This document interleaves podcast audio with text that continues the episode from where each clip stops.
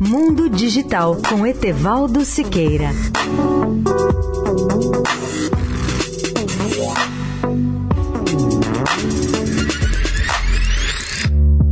Olá, amigos da Eldorado. Vocês já imaginaram até que ponto chega o uso da inteligência artificial?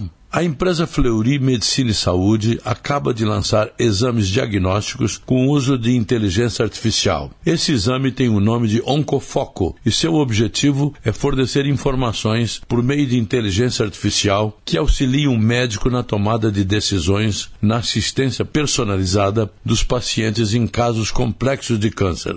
Trata-se, na verdade, de um exame de sequenciamento de DNA, que usa computação cognitiva para auxiliar os médicos a identificar medicamentos e ensaios clínicos de grande importância com base em alterações genômicas de um indivíduo e em dados extraídos da literatura médica.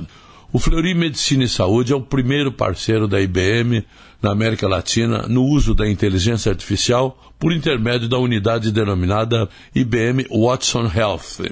O teste é apresentado em duas versões: oncofoco ampliado, capaz de avaliar as alterações existentes em 366 genes, e o oncofoco simples, que avalia 72 genes. O exame é direcionado a pacientes oncológicos que, em geral, já estão em fase metastática, não respondem mais ao tratamento padrão e necessitam de uma alternativa terapêutica.